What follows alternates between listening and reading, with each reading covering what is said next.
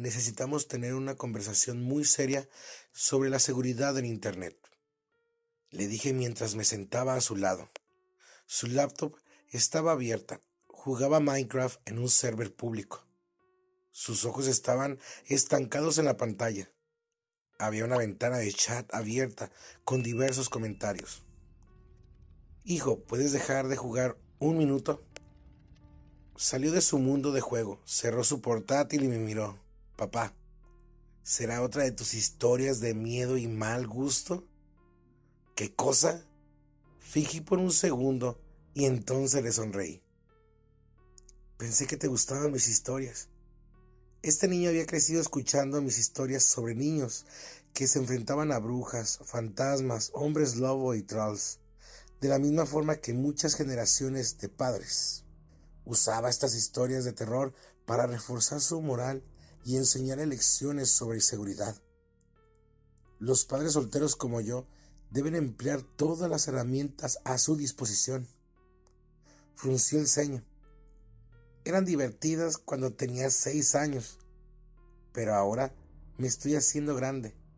Ya no me asustan y son tontas. Si me vas a contar una historia sobre Internet, ¿podrías hacerla más aterrante?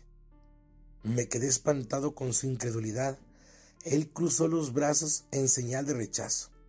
Papá, ya tengo 10 años. Puedo lidiar con eso. Está bien. Lo intentaré. Érase una vez un niño llamado Colby. Su expresión me indicó que no se había aterrado con el tema de introducción. Suspiró y siguió escuchando una historia más de su padre. Yo continué. Colby navegaba por varios sitios web para niños. Después de un tiempo pasó a conversar con otros compañeros que encontraba en sus juegos en línea. Fue ahí que hizo amistad con un niño de 10 años llamado Helper 23. Tenían en común los mismos juegos y programas de televisión. Se reían de las travesuras que hacían. Exploraban nuevos juegos juntos. Después de varios meses de amistad, Colby le obsequió a Helper 23 seis diamantes en el juego que estaban jugando. Fue un regalo muy generoso. El cumpleaños de Colby estaba cerca y Helper 23 quería enviarle un regalo en la vida real. Colby creyó que no tenía nada de malo si daba su dirección a Helper 23, ya que había prometido no darle su dirección nunca a los extraños. Helper 23 le prometió que no se lo daría a nadie y que así podría enviarle el paquete. Pausé la historia y le pregunté a mi hijo, ¿crees que fue buena idea? No, respondió mientras agitaba la cabeza vigorosamente. Bueno, tampoco Colby. Se sintió culpable por haber dado su dirección y su culpa comenzó a crecer y crecer para el momento en que se ponía el pijama a la noche siguiente, su culpa y su miedo eran más grandes que cualquier otra cosa en su vida. Decidió que le contaría la verdad a sus padres. El castigo sería severo, pero tendría la conciencia tranquila. Se metió en su cama mientras esperaba que sus padres fueran a cubrirlo. Mi hijo sabía que la parte aterradora estaba por llegar. A pesar de su conversación donde aseguró que no tenía miedo de esas cosas, se inclinó hacia el frente con sus ojos bien abiertos y bajé la voz deliberadamente.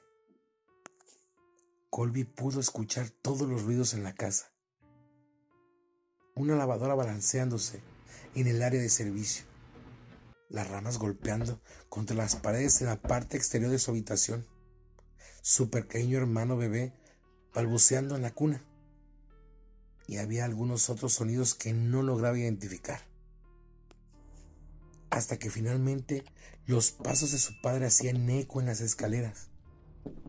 Oye, papá, dijo con cierto nerviosismo, tengo algo que contarte.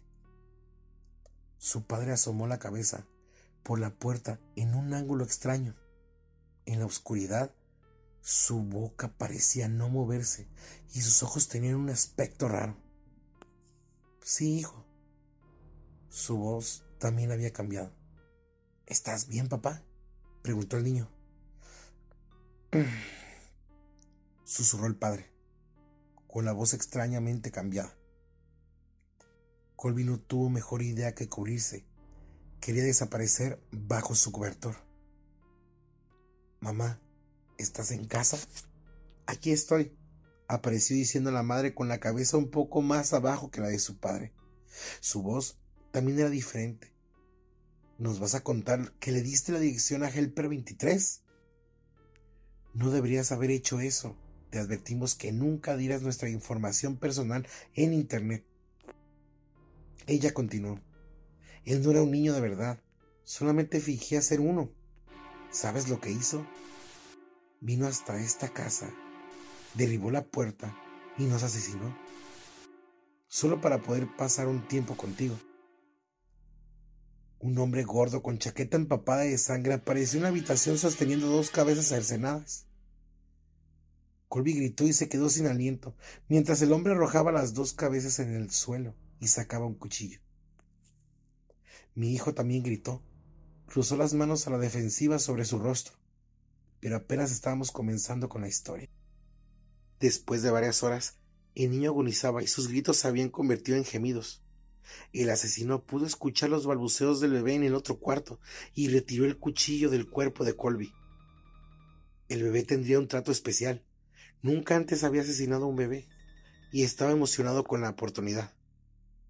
Helper 23 dejó a Colby para que muriera y siguió los llantos por la casa hasta el cuarto del pequeño. En la habitación caminó hasta la cuna, tomó al bebé y lo sostuvo por los brazos. Llevó al niño hasta una mesa para tener una mejor apreciación de lo que iba a hacer. Pero mientras sostenía al bebé, el llanto se detuvo. El niño lo miró y le sonrió. Helper 23 nunca había tenido un bebé. Arrolló lentamente al niño como un profesional en su regazo. Se limpió la mano llena de sangre en el cobertor para poder apretar las mejillas del pequeño. Hola, pequeño individuo, la furia y el sadismo se habían convertido en algo más agradable y tranquilo. Helper 23 salió de aquella habitación, llevó al bebé a su casa, le dio el nombre de William y lo crió como si fuera su hijo. Después de terminar la historia, mi hijo estaba visiblemente aterrado. Me dijo tartamudeando, pero papá, mi nombre es William.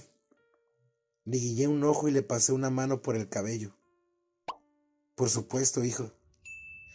William corrió a su cuarto llorando de miedo. Pero en el fondo, creo que le gustó la historia. No olviden darle like y suscribirse.